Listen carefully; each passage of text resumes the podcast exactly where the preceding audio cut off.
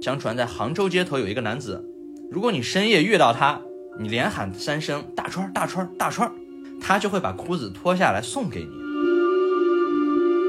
就在咱们这所学校，二十五年前有一个教授，他发疯了，挨个敲学生的门，然后所有开门的人都被教授拿刀抹了脖子。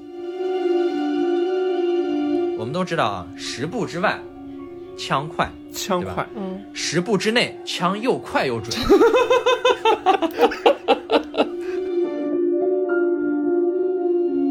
然后他也打出了一个一筒，紧接着小美一号和二号也同时打出了这个一筒，所以现在就凑齐了一个四张西和四张筒，寓意一筒归西。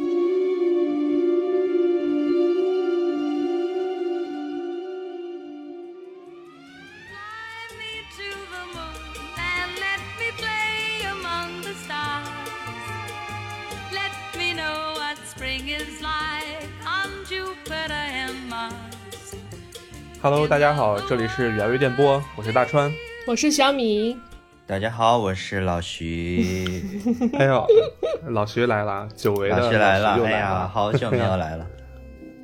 哎，那今天还是我来开场啊！我不知道大家有没有觉得这个大千世界无奇不有，就什么样的事儿可能都会发生，也可能有些事情发生了，我们并不知道，甚至有些事情发生了以后，我们都没有办法用科学去解释。那么今天呢，其实就是跟大家来聊一聊这些无法用科学解释的事情，还有一些故事。那老徐，你这边是给大家拉了一个片儿是吧？呃，没有没有没有没有，我什么啊都没准备，就离奇的啊消失了。有些事儿你科学解释不了，你知道吧？啊？那现在都，那现在正正我们录电台的是谁呢？魏征，啊，我是老于，你不知道吧？我是老于。其实老徐他他是我的一个一个兄长。啊，今天呢，我们聊聊一个很典型的主题啊，都市传说。嗯哎，都市传说这个东西呢，呃，大家多少都会听过一些。那么，来大川儿给大家简单的先介绍一下都市传说这个性质是什么样子。什么叫都市传说？就和我们平时听到的这个呃灵异故事呀，对吧？什么鬼故事，这还不太一样。其实都市传说这个东西呢，很多人都会把它混杂成就是灵异故事，但是呢，其实都市传说里面包，当然肯定也包括了灵异方面的这些故事，是吧？呃，也曾也包括一些你。就一些大家就是觉得很匪夷所思的一些事件，而这个都市传说的产生呢，其实也是在为什么它叫都市传说呢？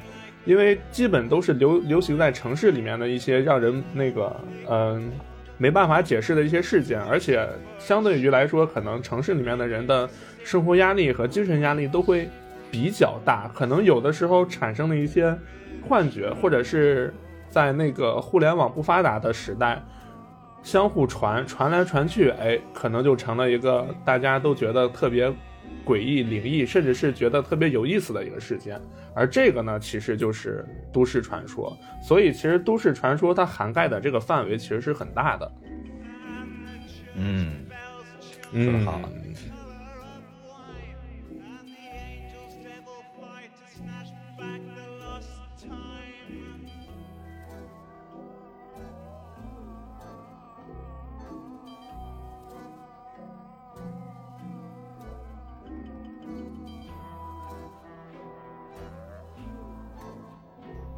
这个答案徐老师满意吗？没有掌声吗？你们这个捧哏不行呀！来来，我给你拍一拍我的肚皮哎呀，别别别别别，拍拍屁股也行。啊。那么大川儿刚才简单的说了一下都市传说啊，因为其实。嗯呃，都市传说呢，为什么叫传说嘛？因为通常来讲，我们经常听到的都市传说，它都是一些呃道听途说、口口相传的东西，它可能很大程度上有一些事件的原型，但是在大家的这个口耳相传中呢，每个人都会添油加醋一些，那嗯最终呢，它可能会演变成很多不同的版本，然后在全世界的范围广为流传。那可能一个故事在很多地方都有不同的版本。嗯那嗯随随便举个例子，那大家每一个城市肯定都有一栋鬼楼，啊，对大家都传、啊这个楼里面很邪乎，有问题。那大家也肯定都听过，比如说啊，这个亡灵公交车，对吧？啊，这个公交车送人、哎闹鬼，这个呢其实也属于一种都市传说。那么但是呢，在不同的城市啊，它这个闹鬼的车的这个编号不一样。而且随着随着时代的进步，科技的进步，很多都市传说也是在与时俱进的。就比如说以前的时候没有地铁，哎，后来就有了关于地铁的都市传说，什么如月车站呀，或者是你午夜，比如说你午夜搭乘最后一班地铁，你可能会开往地狱，哎，就会有这些类似的和时时代与时俱进的都市传说。对，你说往前搁个十几二十年，对吧？那咱国内能有多少关于地铁的都市传说呢？那可能就是自行车的都市传说。车座消失了，嗯哎，自行车怎么闹鬼呢？自行车闹鬼，哎呀，这个就一位可怜的男哎性从此丧失了自己。就是轮胎没了这个自行车它有问题。哎我自行车上，我自行车上有人那不是成龙吗？啊。那么我们今天呢，在给大家分享都市传说之前呢，我们先来跟大家聊一部电影啊。这个电影呢，也是从都市传说的角度来出发。那么在说这个电影之前呢，我们简单的给这个故事类型做一下鉴定，那个界定哈。我们举个例子，比如说，在杭州街头啊出现一个男子，该男子在众目睽睽之下脱了裤子飞升了。那这个呢，它就不是都市传说 啊，这个只能说是神话传说，对吧？就飞升了，怎么可能呢？这个东西大家都知道是神话传说，就是我讲给你听，你也知道我是在给你讲一个不可能的事情。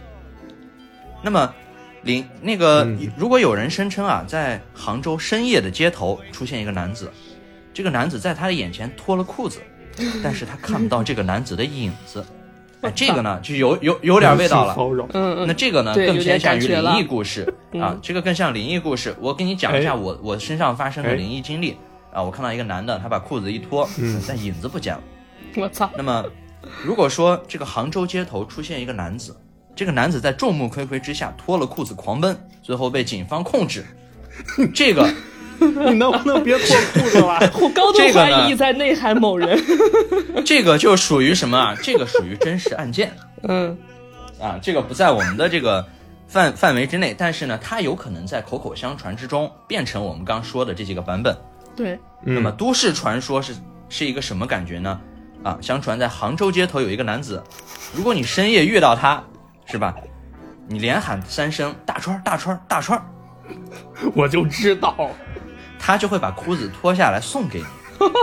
啊，这个就是杭州街头传说中的这个送裤子狂魔啊，这个就是都市传说的一个比较典型的版本了。嗯，啊，那么我们我们简单的给大家介绍了一下都市传说大概是一个什么样的感觉。我们从一个电影来出发，这部电影的名字啊叫什么？叫《下一个就是你》，这是一部哎这是一部九八年的老片子哈。嗯，哦那这部为什么我选这部片子啊？这部片子它有一个很好的特点，就是就这个片子吧，如果你比把它比喻成一道菜，它就特别像一道乱炖。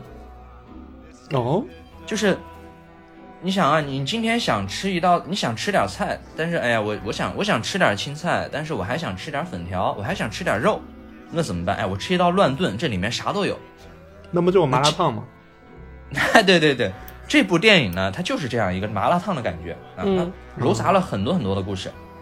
那这部电影呢，可能有些因为是老电影嘛，可能有些演员大家也不太熟悉，但是也有我们的熟悉面孔啊。首先，嗯，呃，丽贝卡、盖哈尔特，这个我不认识我没有我没有看过他其他的电影嗯，你就说我们熟悉的，啊。这个艾丽西亚维特是一个很漂亮的女演员，那么呃我们也不认识，但是还有一个人非常非常的非常的火哈，大家肯定都知道啊，贾瑞德莱托，莱托少爷。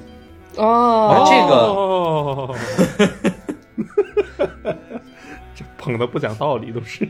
那莱托少爷这个大家都很熟悉啊，这个达拉斯买家俱乐部啊，这个小丑啊，，丑爷，嗯，嗯，那那么我们的故事呢，就正式开始啊。哎。首先，这个进入影片，瓢泼大雨，哇，那个雨下的特别特别的大，就像那个依萍要钱的那个晚上，哇，那个雨就止不住的下。啊，在国内呢，在国内呢，可能依萍正在要钱，那么在国外就发生了这样一件事情，啊，一辆车行驶在高速公路上，啊，这个女司机呢正在听电台，呃，这电台里面传来啊，Hello，大家好，我们是原味电波，哎。啊，呃，我是大川，然后，呃，我把裤子送给你。那这个电台电台主播啊，这个电台主播呢和听众连线，就是会有那种，呃，真心话啊、我我想跟主播倾诉一些事情，嗯，投然后这个听众就说啊，我这个偷了室友的避孕药，然后换成阿司匹林了，啊结果结结果这个室室友怀孕了，我这我我怎么室友怀孕要停学，我得找一个新室友啊，什么什么什么的，啊，这个就聊的就非常的没有意思，这个女司机就不想听了，嗯。哎，这听这有什么意思啊？嗯。这是脏心烂肺，啊，他就从后座呢拿了一盘 CD，啊，插上一路高歌，啊，就算是一个那种音乐公路片吧，嗯。啊，结果因为太嗨了，他开着开着他没有注意到啊自己这个车其实已经没有油了。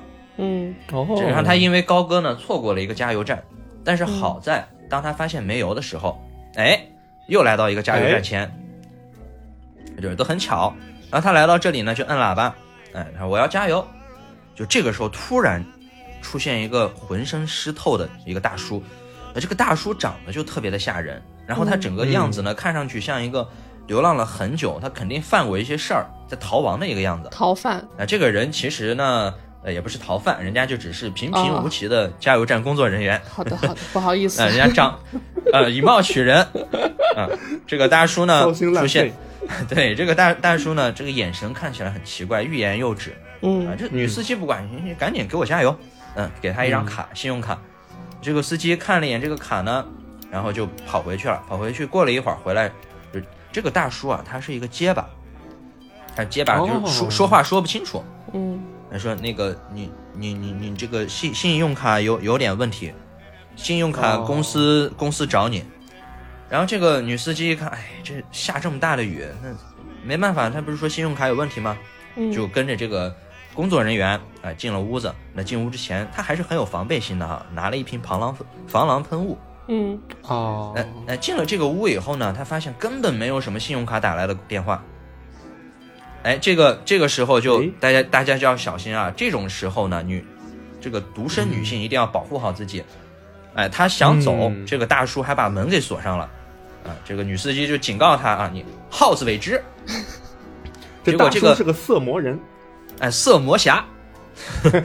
嘿然后哎然后呢，这个大叔呢还想阻拦他出去，结果，哎，这个防狼喷雾派上用场了，呲啦一下，这大叔嗷嗷就捂着眼睛在地上翻滚，这女司机就慌慌张张的打破窗户，然后跑回车上，结果这个加油叔呢不死心，还冲上来阻拦他，结果这个女司机一脚油门，砰，把这个大叔还给撞飞了，哦哟很很很不讲武德哈，嗯。这个大、啊对啊，不大大叔大叔好不容易从地上爬起来，然后看着这个女司机开车扬长而去，呃清了清嗓子，也不结巴了。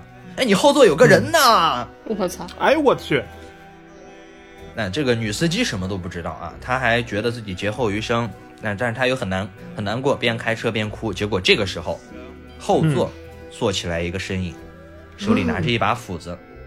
这个女司机刚刚从这个后视镜看到这一幕，啪一下，啊，这个斧子呢从车窗劈了出去。很显然，这个女孩就是被一刀斩首。啊，那么这个时候啊，就是我们提到的第一个有关杜氏传说的点，是什么点呢？啊，后座有人。这个呢，呃，其实是也是一个有很多版本的啊。我们随便讲一个它的一个比较经典的版本啊。嗯简单来讲，一个一个女孩晚上下了夜班回家，呃，结果呢路上碰见一辆车在她后面拼命的打车灯，然后她就害怕就加速，结果她越加速呢，这个车就追得越紧。啊，直甚至有几次还碰到了那个车，还撞到了他。那这个女司机太害怕了，她闯了红灯，然后呃努力的想甩掉他。终于到她到了家门口的时候，跳出车奔向家门。就在开车的一开门的一瞬间，她听到后面那个司机就大喊：“你后座有人，赶紧把门锁上！”啊，然后这个女司机毫不犹豫的就照做了，就锁上车的一瞬间，就看到车窗这个车后座啊有一个男的从车窗正悠悠的盯着他。哇，那有很多版本感觉到毛骨悚然对。那这个故事呢，当年也让很多人在开夜车的时候会好好检查一下后座，不要在后面藏什么人。那这个其实我们也经常在很多电影里可以看到啊，什么逃犯啊，嗯什么杀人凶手、小偷，经常会咔嚓一下从后边哎给你一个惊喜。哎，我这也有一个版本，就是小时候听的啊，就是出租车司机然后载了一个女游客，然后呢，这个车、它因为是晚上嘛，然后肯定车里面也很黑，外面也很黑，然后司机就往前走，然后走着走着，因为这个女的她很奇怪，她也不说话，然后就是很沉闷的那种坐在后座。然后司机一开始想和她聊天，聊几句，这女的不回话，然后司机就觉得挺没意思的。然后加上路程有点长，然后司机就会经常透过那个后视镜看一看后面那个女的。嗯然后有就是开了一会儿，那个司机猛地抬头一看后视镜，发现后座那个女的不见了。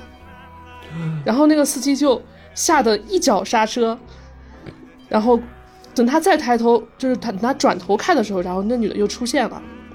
然后那个司机就很害怕，但他也不敢说什么，他不可能直接让那女的下车或者自己还，要继续往前走。然后走着走着，然后他就觉得就是不由自主的想看后视镜，虽然他不敢看，但他还是想看。然后他就又看了眼后视镜，发现那个女的又不见了。然后那个司机就一脚刹车，然后等他回头的时候，那个女的再抬起头来，就是满脸的血，啊是脸上全是血。然后那个司机就吓得开始开门开锁，准备准备下车，结果那个女的就一把拉住司机的领子，说：“我就抠个鼻子，你老刹车干嘛？” 这个这这个哎呦呵我 啊是啊 interesting 啊 interesting 哎，OK 啊，那我们刚才呃分享了一个都市传说啊，然后嗯。呃，说到这个司机斩首了，这个这个被斩首了，那么画面一转，来到了一所大学，呃，大学呢，这个有一个女主播，啊、这是大这年头大家都爱做主播哈，但这个主播呢，其实就是刚才我们提到的那位女司机所听的电台的主播。嗯，哦原这个味电波小米哎你这个说的，我该怎么讲后面的故事呀？哎呀，完了，这个不敢讲了。啊那那那行吧行吧就我吧当我瞎说就我吧，没事儿。呃哦，这样吧，这样吧，那个，哎、这个给小米不太合适啊。我们我们这就就就没事儿，我给她取了名字啊。这个女哎主播呢，她正在和其他的听众进行电话连线。那他在哦说什么呢？啊，这个女主播说：“哎呀，你就你不要紧张，你就一吐为快吧。”但是嗯，听众说：“我没吐呀，我我咽出咽下去了。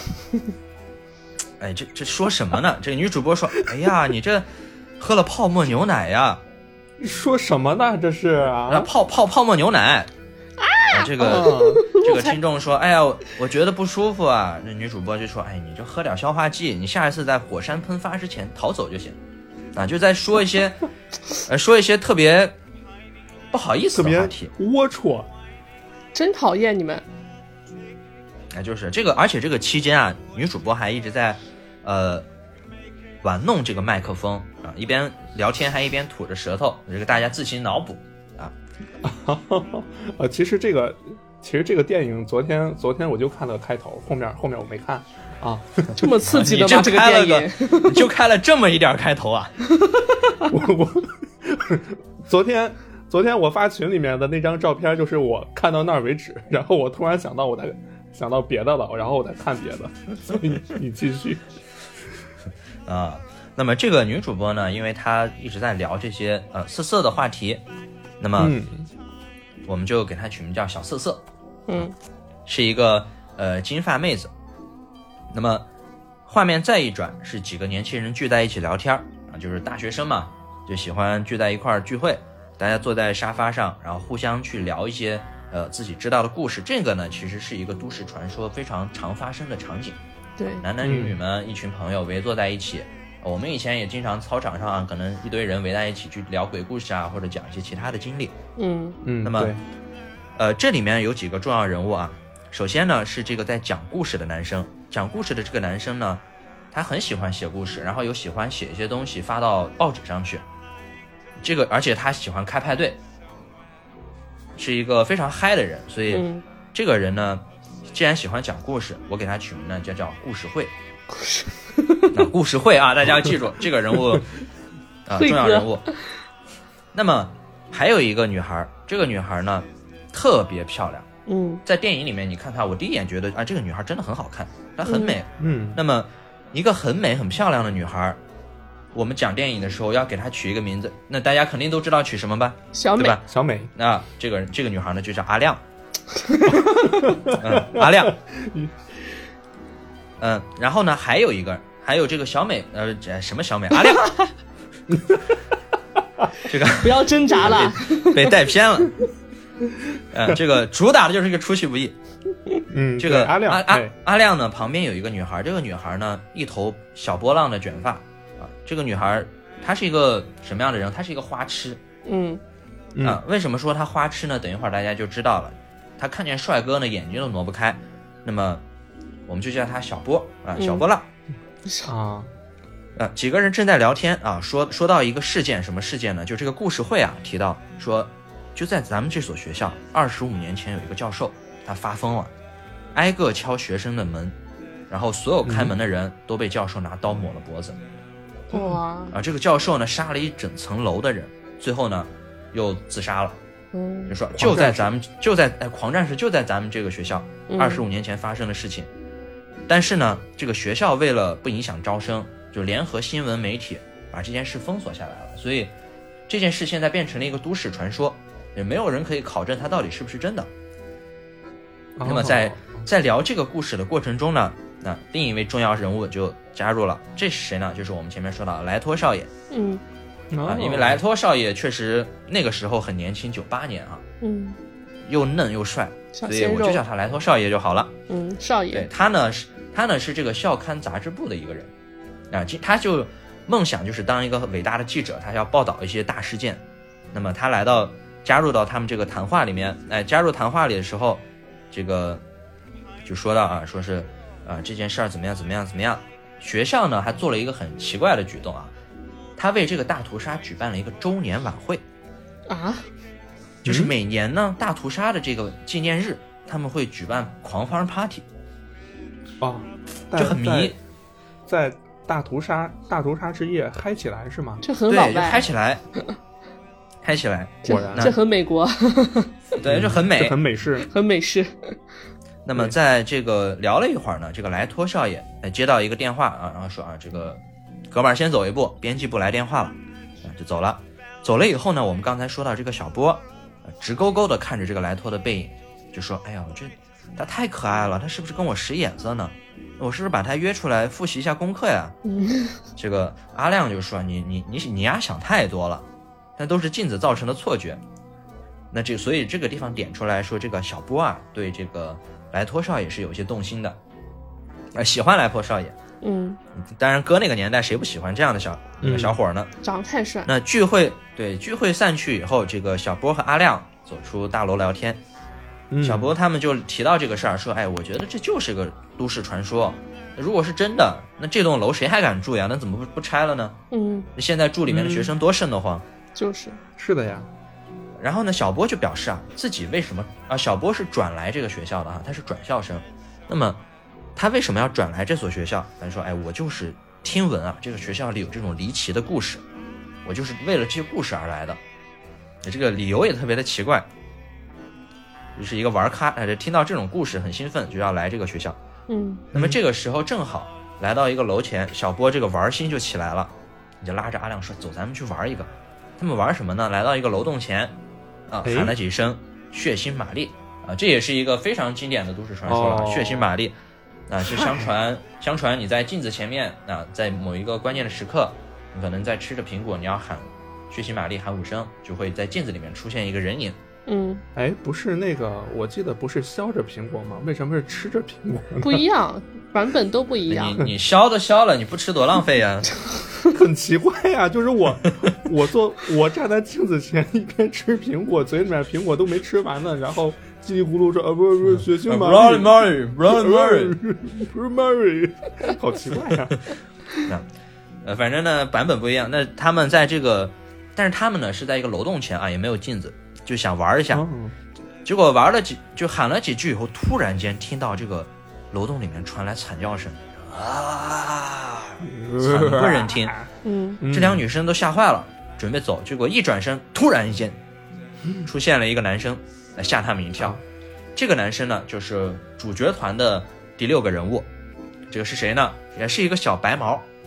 这个白毛呢，看着就有点那种有点街溜子的感觉哈。嗯哦，他他就喜欢到处撩女孩子，然后又喜欢恶作剧，嗯，所以呢，就这个时候他的登场就是一个恶作剧，吓这两个女孩一下。一般只有人死的嗯最快。哎，对对对，然后呢，呃，他说哎你不要闹了。然后晚上呢，都天黑了，大家就各自散去。这个阿亮回到宿舍啊，一开灯，好巧不巧看到了大川喜欢的一幕。啊，哎，嗯大川他、呃大川喜欢什么的一幕呢？就是他看到这个阿亮看到他的室友约了一个小哥哥正在宿舍里面练腰。哦，正在宿舍正在宿舍里面打扑克是吧？呃，对，打扑克。呃，然后呢，对他的他们的这个寝室啊，和咱们的大学寝室不太一样，是那种很宽敞的，就是一个大开间，然后有两张大床，嗯，那很生活。结果呢这个是伙，对，这个室友呢正在和一个小哥哥练腰，呃，见这个嗯阿亮进来说关灯关灯，啊，就是撞见了，也很尴尬。呃，然后这个阿亮呢就只能赶紧把灯关掉，呃摸黑躺下，戴上耳机睡觉了。你不戴耳机的话，你也睡不着。啊，是啊，说不定就和他们一起打扑克了嘛。哎，对，然后呢，这个就直接睡觉了。你看妆也不卸，第二天起来长痘痘是吧？啊然后呢对，哎，他的室友呢是一个哥特女，这个很重要啊。哥特女，她喜欢听一些呃死亡摇滚、重金属，然后呢，嗯在宿舍里抽着烟，画着那种哥特妆。嗯、还有一个特点呢，就是这个室友啊，就他他他这个哥特文化里面，他们喜欢吃一些奇怪的东西哦，啊，喜欢吃一个吃一个小药瓶里面的梨。哦，对，就是这个化学元素啊，就很、嗯很符合他们的这个气质。嗯嗯，那么，那么撞见室友啪啪啪啊，那就尴尬，就赶紧睡觉。第二天呢，他来到课堂上，这个老师很重要。这个老师是什么老师呢？是他们的民俗学老师。民俗啊又是一，个民俗学吗？大学里还有这个课程。高危职高高危职业啊！对，这个老师在给他们讲什么？就在讲都市传说，因为在美国，这个都市传说就是民俗学的一部分。哇，我也想选修。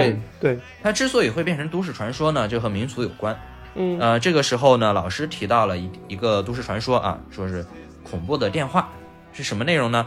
啊，简单讲就是有一天一个呃年轻保姆把孩子哄上床，结果接到一个电话，这个电话是一个男人的声音，就他以为是个恶作剧，结果结果他就挂掉了。过了一会儿呢，又来了这个声音，结果他就有点害怕，决定报警。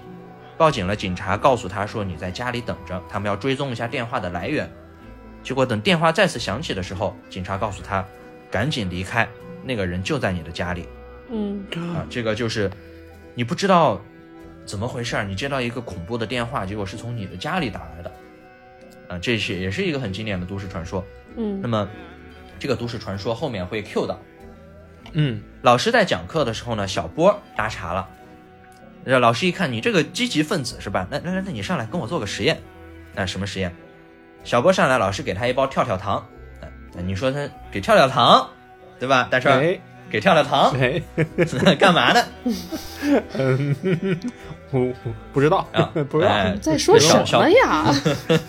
小波呢什？么奇怪的东西？你们小波呢吃了这个跳跳糖，然后老师给他一罐可乐，那说你嗯渴不渴？你喝杯可乐。这小波说，嗯，不行。这个都说了，这个吃跳跳糖再喝可乐会肝胆俱裂。小有一个小孩就是这样死的，就是爆掉了。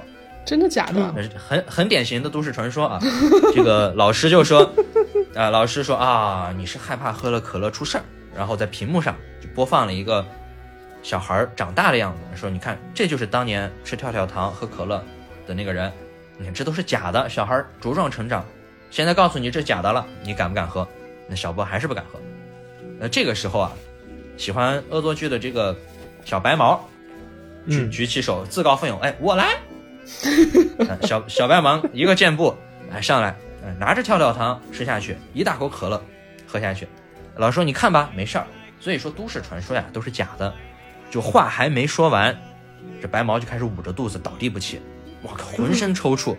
当场毙命，整整个教室的人都吓坏，哗全站起来，老师也懵逼了，我操，装逼失败不是。假，怎么回事啊？结果吃法被小白魔断了，这不是？对这小白毛口吐白沫，整个人就不动了。那大家都害怕，赶紧报警喊九幺幺。这个时候，哎，小白毛一睁眼，嘿嘿，啊，是一个恶作剧这个，真的好烦啊！这个人，哎，是个恶作剧。哎，小白毛就喜欢搞这些啊，老师老师也没有办法，大家都在笑。所以呢，嗯就是从侧面也讲了，就是这个都市传说啊，基本上就没有几个真的。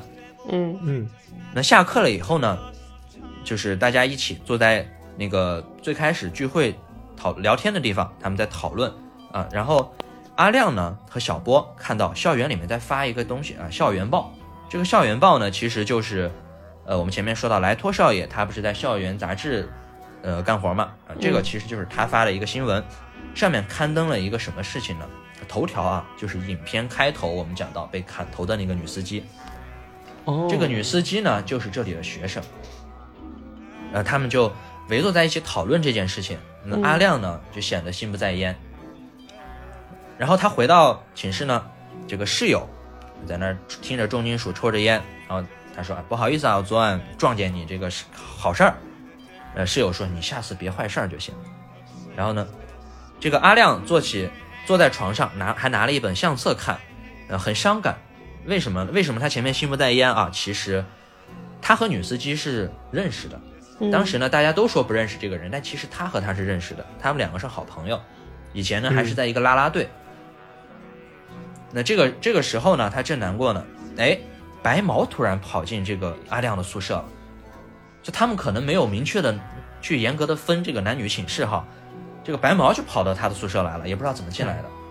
真一进来一进来就开始约阿亮，他说你你心烦，哎，走，咱们出去散散步，我们就散散心，绝对就只是散散心。嗯啊，这个阿亮正好也烦着呢，那行吧，我们出去溜达一下。两个人坐上车就来到小树林，你来到小树林散心。嗯嗯哎，两个人聊了一会儿，这个白毛不装了，哎，我不装，我摊牌了。那我他他他说了一段非常典型的这个渣男语录啊，我是一个有爱心的人，嗯，我总是把那些亲近的人推开，就是害怕受伤有有有有有有啊。我我是一个有爱的人，而而你呢是一个需要爱的人，咱别聊了，啊，快脱裤子咱做会儿运，咱做会儿运动吧。天也冷，咱做会儿运动吧，把裤子脱了，对吧？对吧？就是说的好嘛，这个停车坐爱枫林晚是吧？我操啊，，这个，啊怎么这了？你都能打背背首上古诗，背首诗嘛。嗯这个阿亮，阿亮没有心情啊，对着他就是一拳，说渣男。这啊，嗯这个白毛表示啊，我我去上个厕所，你好好琢磨琢磨，啊，看我不把你迷死。然后就下车了，啊，下车了，这个就去一处地方上厕所。嗯这阿亮就在车里等着。他不知道的是啊，这个白毛在一个拐角的地方上厕所的时候，突然间被一个人从背后勒住了脖子。那这个阿亮在车里等了很久，哎，怎么一直不回来？尿不尽吗？结果他就想下车查看一下，结果一下车撞到一个人影，这个人影呢穿着一个那种兜帽外套，那种把头也遮起来看不清脸。呃，阿亮吓了一跳，赶紧跑回去准备开车。就他发动车的时候，听到这个车顶还有一些摩擦的声音，他特别害怕，嗯赶一脚油门就把那个兜帽人还给撞到了。嗯结果他往前开了一小截儿以后，发现这车怎么走不动了呢？就使劲开，使劲开，走不动。然后他就把车又倒了回来，倒了回来，只见扑通一下，白毛从高处坠落到了前车盖上，死了。哎，这个是怎么回事儿？就是这个我们刚说到兜帽人呢，把白毛嗯勒住，然后把他脖子勒起来，吊了起来，吊在了高处，通过这个树啊，吊在了高处，然后呢，绳子的另一头绑在了这个车的后面。所以呢，他一开车，这个白毛就被吊起来了。等他倒回来，倒回来的时候，这个白毛从高冲高空中一下子坠落下来，死了。那么他在他听到的这个车顶的摩擦声，其实就是白毛被勒住挂起来以后脚在车顶的摩擦声。这个呢也是。一个，嗯也是一个很经典的都市传说啊，男友之死。嗯嗯其实，呃，内核都差不多，就是一对年轻男女啊，嗯呃，在一个没有人的地方，在树下谈情说爱。结果这个男孩呢，可能因为一些原因暂时离开了一下，结果这个女孩等不到他回来，结果又听到车顶摩擦声，后来发现啊，这个是男友被吊在了树上，昨晚的声音是双脚摩擦的声音。啊，这是又提到了一个都市传说啊。嗯嗯那么这个阿亮一看，我操，这么大的事儿，吓坏了，赶紧惊恐的冲到学校，然后冲进警务室，学校的这个警务室有一个这个黑人大妈啊，正在犯中二病，她一边看电影一边还学学台词儿和开枪啊。这以前我没得选，现在我想做个好人。啊，哎，这阿亮说你你丫别学了，死人了，出事儿了。这大妈就开着她的小警车，带着阿亮来到那片小树林，哎，啥也没有。啥也没有什么也没有，痕车哪怕就车啊、尸体啊，一点痕迹都没有。嗯这阿亮也一脸懵逼啊，这是啥都没了。结果白天呢，剩余的几个人坐在一起就讨论这件事儿啊。这个他说我真的，我我发誓这是真的，但为什么去了啥都没有？故事会就说啊，故事会说，呃，你们不知道，他有个人体模型，这是他的老把戏，他老搞这种事情，他不是恶作剧吗？嗯就搞了这个事儿。然后小波说，那他人呢？这个故故事会就说了啊，他之前啊、就是在影片之前他们聊天的时候，这个小白毛就说了，哎，我周末要去旅行，要去参加朋友的单身派对。啊，那这个故事会突然又想到啊，说，哎，你看男友之死这个都市传说，老师上课讲过，嗯嗯那白毛肯定是根据这个故故事吓你的，丫就爱搞这种事情。哎，一说到这儿啊，这个阿亮灵光一现，这柯南背后那个光啊，咔嚓一下，嗯，咔嚓，他说：“你看这个，他提到一个名字叫米雪啊，这个呢其实就是我们前面说到被斩首的这个女司机啊，她的朋友。哦他说米雪就是这么死的，后座有人，这也是都市传说呀。嗯这怎么都市传说都成了真的呢？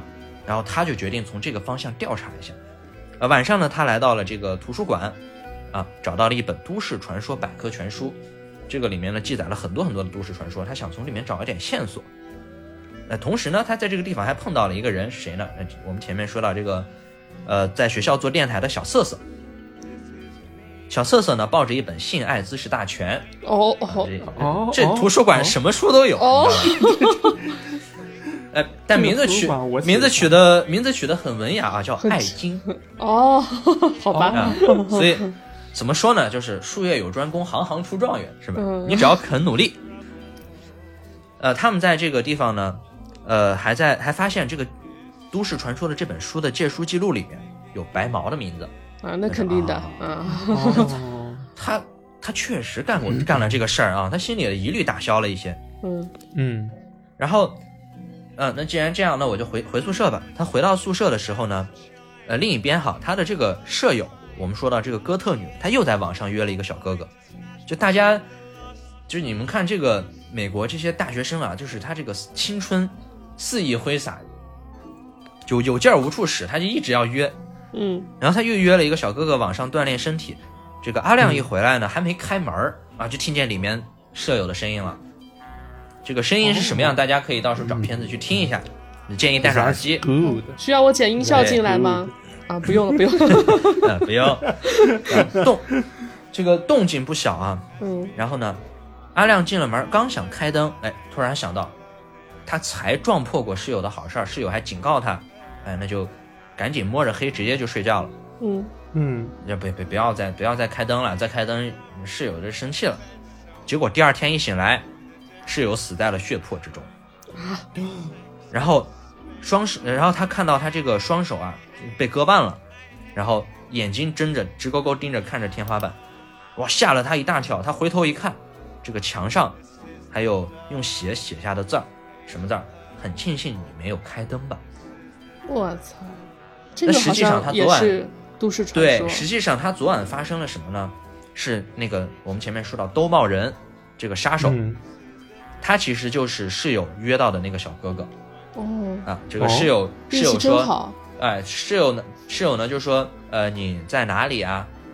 然后他他打字儿就说我在你的房间里，结果这个室友还没反应过来就被这个人给掐住，所以他昨天听回来听到的那些声音呢，其实是室友被捂住嘴、被掐着喉咙所发出来的挣扎的声音，但是可能听着啊，也和就说明室友哦平时运动的时候也比较激烈，啊，他就没有分清。那刚小米说到这个也是一个都市传说，没错。那这个都市传说呢，最经典的一个桥段就是舔手。嗯，舔手这个故事，嗯来舔手这个故事，你们来说一下。这个 舔手这个故事啊，它是它是它是这么回事儿，它是说有一个小女孩儿，哎，她养了条狗，那条狗特别喜欢她，她也特别喜欢这条狗。然后呢，她每天晚上在睡觉的时候，那只狗呢都会舔她的手，哎，这样的话，她她就会觉得很安心。但是呢，有一天，她还是在狗狗的舔手中睡着了。但是醒过来以后，他发现他的狗早就已经死了。那么，昨天晚上舔他手的那个人是谁呢？哎，所以这就是这个这个都市传说。没有，还在床底下给他留了一张字条，说人也会舔哦，舔狗的由来。哼 舔狗，所所以说，舔狗不得好死。大家不要做舔狗。那我们呢？我们说到他发现了自己的室友死了，第二天呢，嗯天一亮，这个校长和大妈一起找这个阿亮谈话，然后的就很很奇怪哈，就是这个女孩的尸体呢被运走，盖着白布，你还能看到那个白布上面有一些血，但是大家好像对此没有特别的在意，就说明这个女孩平时可能也比较孤僻，啊，不和大家交流。那校长呢就说，哎她有躁郁症，呃这就是自杀。你看她平时打扮那个样子啊，就是这种爱哥特的这些这些人，他就是这种样子，而且他有有躁郁症。对，墙上的字儿呢是怎么回事？是他写下来的毛令人毛骨悚然的遗言。那这件事儿就不了了之了，就这个处理手法特别的奇怪，他就这样把事情给压下去了。毕竟是一个那个开凶案 party 的学校嘛，也能理解。对，嗯，对，是，那么他们这个他和莱托呢，莱托阿亮和莱托少爷呢又讨论起了这件事儿。阿亮认定这一定是一起连环杀人案，这个凶手呢就是按照都市传说的手法在杀人。嗯，那莱托就不理解，说为啥就是这几天开始杀人了呢？哎，阿亮突然想起来，我操，今晚是二十五周年的屠杀日纪念日啊！哦那今晚就是那个 party 定举办的时间。哦然后哦，两个人呢就来到这个图书馆查阅资料，结果呢，唯独大屠杀那一年的校史不见了。这个校史每一年的书都有，唯独那一年的书，哎，找不到了。嗯哎，，这就很奇怪。结果这个时候他们还遇到了一个人，这个人呢，在电影中多次出现过，是图书馆的清洁工。嗯啊，这个清洁哦工长得呀，也是他长得就和那个我们其最开始提到那个加油站加油对加油站那个色魔侠一样，这两个人真的是卧龙和凤雏，就长得一个比一个吓人。但是整个人啊，就是脸都是干瘪凹陷下去的，然后抽抽着，眼睛眼睛就是那种直勾勾的，就像是没有灵魂一样，就阴森森，说话也没有活力。嗯就特别吓人。然后这个莱托就说：“哎，哥们儿，你在这儿工作多久了？”呃，清洁工说：“哎，那可太久了，我在这儿工作的时候还没有原微电波呢。”然后然后他们就想说：“这哎，你这块也没毛病。对他们就想说，他们就说：哎，这个你知道大屠杀的这个事儿吗？”这个清洁工就淡淡的说了一句：“去找你们老师吧。”哎嗯，对呀、那去找老师吧。结果他们两个人呢，就决定去老师的办公室一探究竟。如果事情真的发生过这件，如果真的有这样的大屠杀，那老老师应该是知道的，嗯，他最懂都市传说啊。嗯嗯结果他们来到这儿，发现老师不在办公室。哎，那这个时候啊，就说明有一个执行力强的队友，那就是好。莱托二话不说就开始撬锁，咔嚓咔嚓就给撬开了。我的天，啊，就中间行云流水都不带拖沓的。两个人进了办公室，一阵搜，啊，这个阿亮在桌桌子搜证上找，环节然后 对，然后发现了一个门，一推开门，哎，发现哇，里面都是一些很邪乎的东西啊，什么嗯那种猫的标本啦，那种嗯诡异的人偶啊、娃娃啦。嗯结果他一转眼，对他一转眼，赫然看见这个墙上挂着什么一件兜帽外套，哇，地上放着斧子，哇，那些绳子，作案工具齐活了，哎，这教授有大问题。动机也有了，他那么了解这些，对吧？都市对传说，结果好巧不巧，两个人正搜着呢，教授回来，哎，逮个正着。结果教授呢就把他，教授把他们带到了院长的面前，啊，结果这个带到院长面前，其实理论上来讲啊，应该不会怎么样。就是你虽然闯了老师的办公室，我可能会罚你，嗯，但是呢，这个莱托就很单刀直入说，当年的大屠杀到底是怎么回事？呃，院长听了以后啊，没眼色。这个，你们今早是不是左脚先进的门呀？哦，我们学校不收左脚进门的学生。哎，双双开除了。啊，没想到吧？这个院长的执行力比你们还强。天哪！是你没事儿提这茬干什么？但是呢，这个这院长其实也也是找了一些其他的由头啊，说这个莱托，你呢在校报上乱刊登东西，引起大家恐慌啊，我我不能留你。这个阿亮，你曾经因为鲁莽驾驶犯了点事儿，还被判过缓刑。我哦们，学校不收你这种有案底的人。哎，点到了阿亮，他为什么被判过缓刑？为什么？这个等一下我们就就知道了。但是他阿亮呢，并没有告诉莱托，啊、莱托就不信任他，说我觉得你这个人不可靠，就走了。嗯你还害得我丢了我的这个校报啊这些事情。嗯那么阿亮也很难过，他但是他铁了心要调查，所以他来到了学校的游泳馆。呃，游泳馆他看到小波在这里游泳，他就和小波说起了这件事情。啊，他怎么回事儿？他为什么被判刑？这个事情要追溯到他和米雪，也就是我们前面说到这个被斩首的女司机的往事。嗯是怎么回事啊？就是以前两个人在路上开车，这个米雪呢就非得耍贱搞事情，嗯就是他说，哎，我们学那个匪帮，把前车灯关掉，然后来了一辆车，他就跟在人家后边开车灯晃人，结果我天，结果晃了。你想这个开过车的大家都知道，因为我虽然不会开车啊，但是开过车的人的应该都知道，就是如果你开的车后面有有车开大灯一直晃你，你会看不清前面的，对吧？特别讨厌。远光灯，对，这个晃着晃着，结果这个人出车祸了，死了。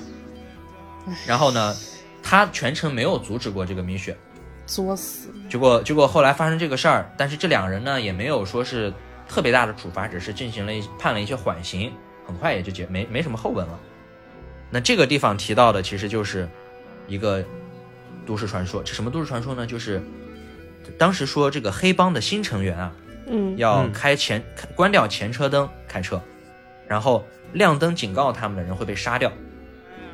这个是一个黑帮的入帮仪式，就很奇怪的一个都市传说。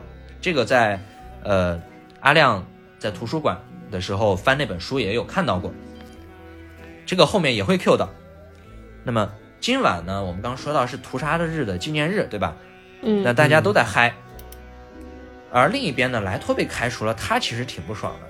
他在报社收拾东西，他得滚蛋了。结果呢，滚蛋的时候发现一个东一个好东西啊，他发的发现一份非常古老的报纸。这个报纸上刊登了一个重要新闻，他们的教授，呃，就是给他们上民俗课的老师，这个教授就是当年那场大屠杀唯一的幸存者。我就知道，哎，结果他就来到派对，然后告诉阿亮说：“你看，我发现了什么？这个教授当年就是因为守住了守住了这个秘密啊，你不要乱说，这些事儿你都不要传出去，我们把这个事儿压下来。他守住守住了这个秘密，所以呢，就获得了一个学校给他的一个机会，就是终身任教。嗯，我就一辈子都、都给你开工资，这事儿你给我咽到肚子里，不许说。哇，然后呢，他们两人就赶紧找到故事会，说说这个事情开始变得非常危险，这个事所有的事情都是真的，凶手正在按都市传说的手法杀人，嗯就我、嗯我们要赶紧找到其他人。这故事故事会不管这些，故事会喜欢什么？喜欢 party，对吧？喜欢讲故事，喜欢嗯嗨。喜欢嗨，嗯对他，他在那儿正嗨大呢，那抽了烟喝了酒，说你什么杀人狂，什么都市传说啊！接着奏乐，接着舞，当当当就开始了。这两个人没看，我操你，烂泥扶不上墙，不管他了，我们自己去调查，嗯就就走了。走了以后，很快故事会这边就接到了一个电话，这个电话呢，哎，这个电话我们前面提到啊，这个保姆的故事，那个都市传说，嗯，这个电话上面呢有一个来电显示，就是这个位置啊，显示是来自于自己的这个屋子。哦，就是他所处的这个屋子，然后呢，电话里面告诉他说，你就要死了。那故事会不以为然，咋的？都市传说呀，屋子里的电话，保姆的故事啊，老师都讲过的，啊，你骗不到我。结果那个电话那头告诉他说，不是另一个故事，是什么故事啊？他说是把爱犬放进微波炉的故事。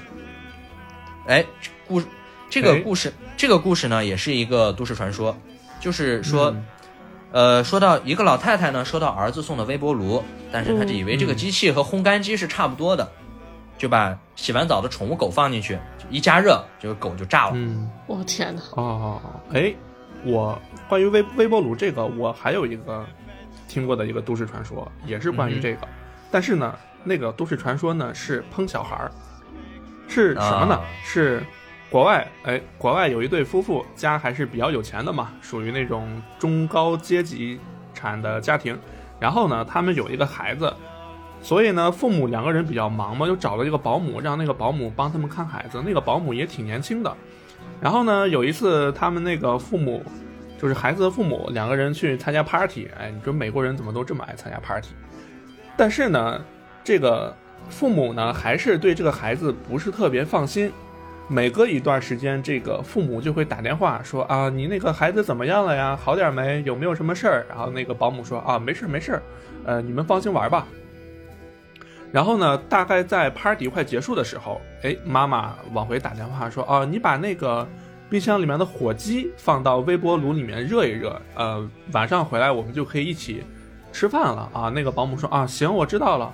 后来回来以后呢，当他们回家以后，他们喊保姆没有声音，喊他们的孩子也没有声音。然后呢，他们进到厨房里面一看，保姆就是感觉像磕嗨了，你知道吗？嗯，磕嗨的那样，就是坐在地下在神游，然后呢，微波炉在开着，里面冒出阵阵的香味儿。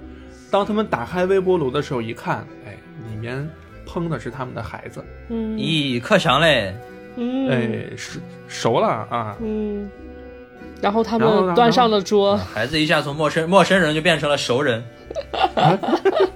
生人成熟人，哎，啊。那这个就是大川讲的啊，嗯。一个都市传说，这个微波炉相关的。呃，嗯。故事会前面听到了这个电话那头说啊，这个事儿慌了，因为他呢在派对上其实一直带着一只狗狗，呃，它嗯是他的宠物狗啊，他还嗯给这个宠物狗呃灌酒啊什么的，很奇怪。结果呢，他听到了这个信息，赶紧冲到了厨房，打开微波炉，发现啊里面的狗狗呢已经是散装的了。啊，结果他这下慌了，他怒骂怒骂这个人，就是看到了爱犬变成了爱犬们啊，变成了复数，嗯他一时受不了这种刺激啊，就那个场面，其实那个场面现在来看有点塑料啊，那个特效，但是呢，嗯，总的来讲就是他看到了一幅非常恶心血腥的画面，他就赶紧冲到厕所去呕吐，结果这个兜帽人从后面出现，一把把他给抓住，然后他的手脚被绑了起来，先是给他灌了一一袋儿那个跳跳糖，嗯，也不知道要干嘛，啊，灌了一袋跳跳糖以后，又给他灌了半瓶洗涤液，我天他，就这样呛死了。嗯我我们前面也说到这个有关跳跳糖的都市传说嘛。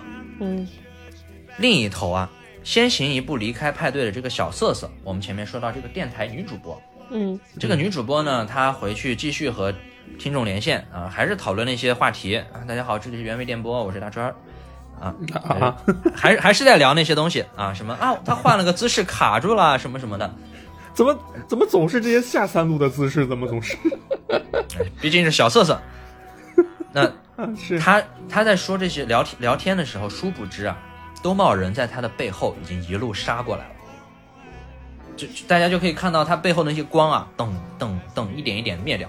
但是他不知道，他戴着耳机正在聊呢，突然间，哎，什么没有电了？喂喂喂，能听到吗？等他意识到不对的时候，已经晚了。这个兜帽人出现在了他的背后，手里拿着一把斧子，但是他的命大，啊、逃了出来。但是尽管他逃了一路哈，最后还是死在了乱斧之下。嗯那最开始的几人组，剩下的人就只剩下莱托、阿亮嗯，还有那个生死未卜、生死未卜的小波了。那嗯小波呢，是因为之前在派对上撞见莱托和阿亮在接吻，嗯，哎，很伤心。他因为喜欢莱托嘛，他说我操，防火防盗防闺蜜，我没防住你啊！哎，哎，他就很难过，就走掉了。所以呢所以他们就分散了。这时莱托和阿亮呢决定说，不行，我们要冒雨，我们必须要赶紧离开学校，要冒雨去校外求助。那大家其实有疑问哈，为什么他们不报警？其实院长啊，这个院长是非常的有前瞻性的，他提前就跟警局打了招呼，说啊，这个这两天有学生给你打电话恶作剧，我怕那个影响你们的这个警力资源，你们就不要管就好了。所以他们在学校里打报警电话其实是根本没有用的。所以呢，他们决定冒雨去外面求助。出来的时候还碰到了慌张的小波。呃，小波说我在电台里面听到这个，呃，小瑟瑟死了，怎么怎么的。哎，他说赶紧我们走，我们一起去求助。那么另一头啊，我们前面说到这个校警大妈，这个校警大妈其实她是一个很心怀正义的人。嗯她其实她其实对那些事情也是怀疑的，他也不是很看得惯，说是学校都出人命了这种事。我们前面说到哥特女就是那个阿亮的舍友，他的舍友死了以后是没有通知家属的哦，没有报警的哦，哦，这件事情是完全被压下来的。所以大妈其实是觉得你这样做不对，我要自己调查。我看了那么多电影啊，我要做个好人。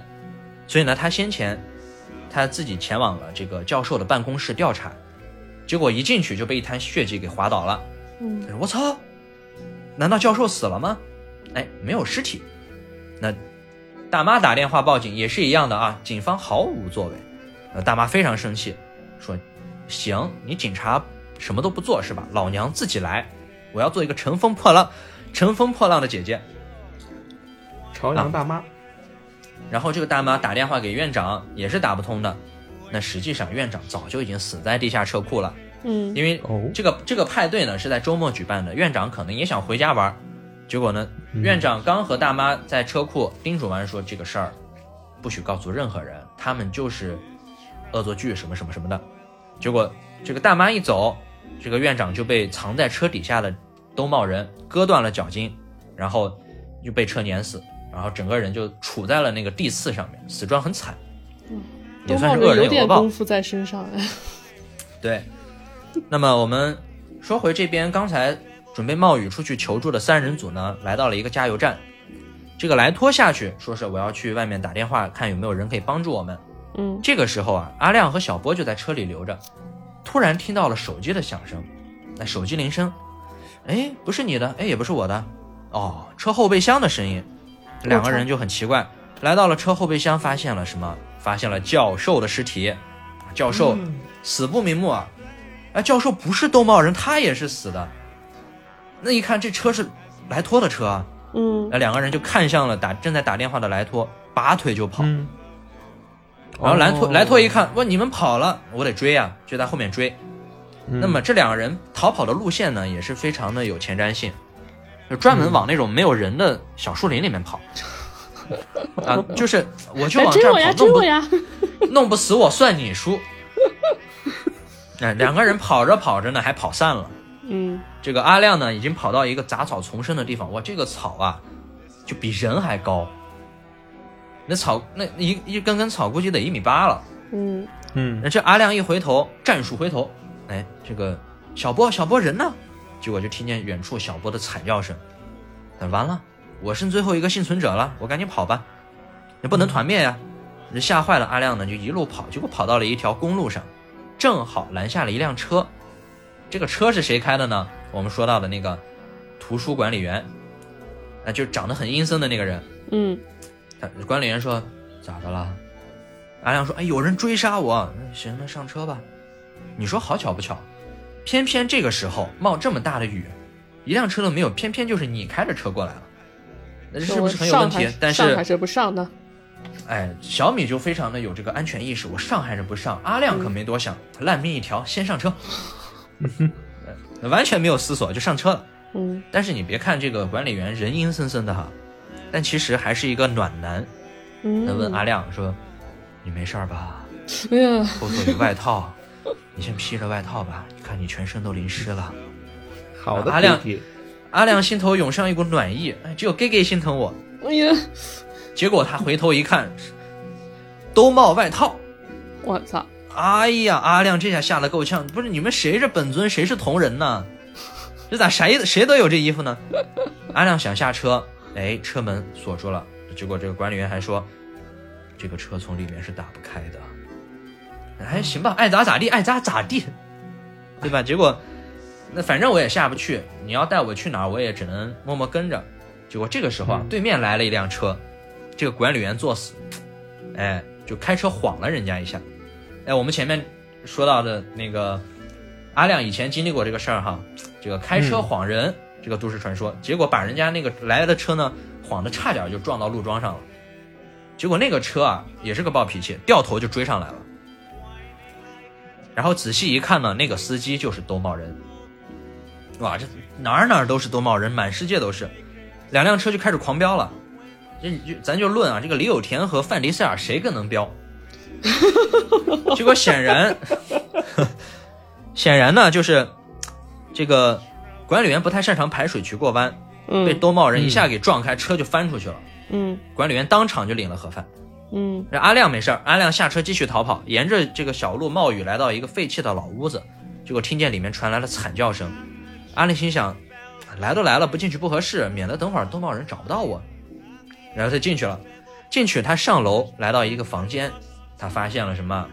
故事会的尸体、院长的尸体、白毛的尸体。走进房间，看见床上还有小波的尸体，就差你了，整姐妹。整齐齐。对，一整个主角团的团图鉴，一家人就是要整整齐齐。阿亮这下崩溃了，整个人瘫坐在地上哭。结果就在这个时候，背后的小波睁开了眼，缓缓坐起来，啊啪的一下，很快啊，一个大逼斗就把啊！阿亮给打晕了。啊，你知道一个大逼斗对阿亮多大造成多大的心理伤害吗？啊这醒来醒来以后，阿亮物理伤害吗？对醒来以后，阿亮发现被绑在床上，原来小波才是幕后黑手。啊！这个时候啊，小波终于提到了啊，这一切到底是怎么回事儿？前面我们说到阿亮和明雪开车晃人，导致了那个司机出车祸死了，哦，死的这个人正是小波的未婚夫。嗨，他们他们本来要在毕业以后结婚，结果出了这个事儿。小波哦来到这所学校，不为别的，他就是来复仇的。哦，哎，那么他呢拿出了一系列的手术工具，说我要来摘除你的肾脏，这也是一个很经典的都市传说啊，割肾。嗯，嗯。啊，对大家大家大家以前在 QQ 空间经常都看转发看到过啊，就是嗯。如果你有一天醒来，发现自己躺在一个铺满冰块的浴缸里，不要乱动，嗯。那个时候你已经被人偷了肾了。嗯。那就在小波准备下手的时候，哎，大妈赶到了，嗯。大妈带着枪，神兵天降。啊！虽然大妈，呃，中途一直没有出现啊，但是虽然迟到了，但还是来了嗯啊！举起手来，阿亮当然不甘心了，他手里还有把手术刀呢。嗯那么问题来了，一枪一刀，这有可比性吗？我们都知道啊，十步之外，枪快；枪快，嗯，十步之内，枪又快又准。哎，但是 说了好像又没说。对，但是呢，这个大妈显然显然这没有贯彻到底啊。嗯她这个美式居，她这个美式居合斩练的还不够到位，被嗯阿亮给反杀了，砰一枪自己中枪倒了。不能怯，他怯了，他怕了。对，那现在小波有了枪，阿亮无路可逃。这个时候，大家别忘了，还有一个人莱托。嗯只见莱托鼓着掌从后面走了出来，这嗯才是我要的大新闻。我可以靠这个获得大奖。嗯你可以把作案的详细过程告诉我吗？把枪给我吧。哎，结果呢，这个小波没那么好糊弄，美人计是吧？别来沾边儿，骗谁呢？啊，这个莱托其实是想缓兵之计啊，骗他，然后趁机夺枪，结果嗯失败了。嗯他说：“哎，我现在要一枪一枪打死你们。”结果就在这个危急关头，突然一声枪响，怎么回事？大妈背刺了小波，一枪打伤了他的胳膊。哦呦，啊，原来大妈，原来大妈一直这么磨叽，没有。大摸 摸摸，还得是你呀，摸摸。哎呀，大波，这个大妈一直墨迹，没有出现。她原来是在攒钱买复活甲，你知道吧？嗯哎，你打了我一枪，我没死，我起来我又打了你一枪。这个大妈其实是有一把备用的枪的，嗯回那么合制，对，回合制，你一枪我一枪。阿亮拿到枪以后呢，对着小博一开一发子弹，这小博向后直接从两三层楼掉了下来，直直的掉下来了。嗯哎呀，这个凶手终于得到了惩戒，对吧？嗯两人呢也给大妈叫了急救员，开车回去了，如释重负。这个时候啊，在车上，阿亮就说出了很核心的一句话：“你看，嗯这将成为一场都市传说。我们的内容，故事的内容呢，将会逐渐的偏离事实。小波呢可能会变成一个男的，你可能会变成一个警察，而我是在精神病院里。这就是都市传说的特点哈，口口相传中会演变成完全不一样的版本。嗯，就在两人交谈之际啊，就在两人交谈之际，后座缓缓站起来一个人影。啊，小波没有死，哎，小波就命太硬了，你知道吧？我估计他这个，如果你给他看手相啊，小波这两手满手全是生命线，天，啊，他挨了挨了两枪，从楼上摔下去，没事儿，我还有战斗力，我还有战斗力在车里面和你们干架。哎，这个厉害吧？这狂战士，狂战士，结果魂斗罗魂魂斗罗续币三十条命，对，结果这个就在车里面干起来了。然后莱托开着车左拐右拐，就在小波即将一斧子砍死阿亮的时候，莱托一下撞在了一座桥的护栏上，啊，凭借这个惯性，把小波从前车的玻璃、前车窗的玻璃直接甩了出去，扑通一下就坠入河里。这劫后余生的两人来到桥边一看，呃，亲眼看着小波的尸体就这样浮在水面上，哎呀，总算复活不了了。那两个人就紧紧的抱在了一起。这场浩劫呢，总算告一个段落。结影片的结尾，这个画面一转，在一所学校里面，还是熟悉的配方啊，又是一群人，小伙伴们围在一起，讲述的正就是他们的故事。这个男的说啊，这个因为河水暴涨、大雨啊什么的，警方也没找到小波的尸体，估计是被鳄鱼给吃了。嗯就像当初故事会在讲这个大屠杀的事件一样，大家周围嘻嘻笑哈哈的，没有人相信他。哎，这个时候，最后的最后，有一个人表示：“哎，我相信你的故事，但是你这个故事啊不太准确，我来给你讲讲我知道的吧。”镜头转过来，嗯这个人居然就是小波，啊这已经不是生命线的问题了。啊，小波可小波这人肯定就是开挂了，开的锁血挂。就你、你都这样了，你没事儿，他还来到了另一个学校，我的天，就很就给人一种什么感觉啊？就是我知道我中枪，我坠楼，我从车里被甩出去，掉进了湍急的河流里。但是假如我是说假如，法师脆皮法师啊，出了一身的肉装，请问阁下该如何应对？就真的死不了。那攻击还高，还死不了。对，所以小波呢，最后也没有死，反而和另一群人讲起了都市传说。那么影片到这里就正式结束了。这就是广泛流传的这种都市传说的特性，在口口相传中，啊，每个人都会插入一些自己的地方化的细节，增添了一些其他的、其他的东西。哎，下一步，下一个就是你。那这部电影呢，就是讲述了这样一个故事。你看，我们这个故事里面其实串到了非常多的都市传说。大杂烩，嗯，，对，血腥玛丽那个舔狗，舔狗，对，嗯，所以是一部乱炖的电影。嗯嗯，哎，那老徐这边讲完了，其实我这边有一个短的啊，我这边有一个短的。其实呢，在这之前我是搜了一下杭州本地的都市传说，哦但是其实我想说的并不是杭州本地的都市传说，因为我觉得其实就是我们开头说的那种每个城市都会有的，什么呃亡灵出租车呀，什么嗯闹鬼大厦呀，换汤不换药什么什么的嗯。对，所以呢，我其实我也是想说一个短片，也是一个，你可以把它理解成就是类似于《世界奇妙物语》的那种短片，嗯。它是香港的一个都市传说。嗯，首先，首先我先问一下，你们打麻将吗？打呀，都爱打是吧？嗯那麻将里面有有一张牌叫西，你们应该也知道，嗯嗯，嗯，对吧？这个故事呢，就叫四人归西。哦，哦，怎么说呢？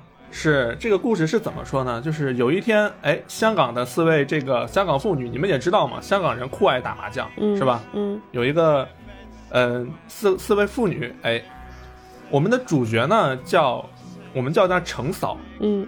然后她和其他三位闺蜜在打麻将的时候呢，其他三位闺蜜其中有一个代表性的，我们就叫做陈太，嗯，就陈太三人，嗯。哎，在打麻将，三个人，他们三个人同时打出了一张西牌，嗯。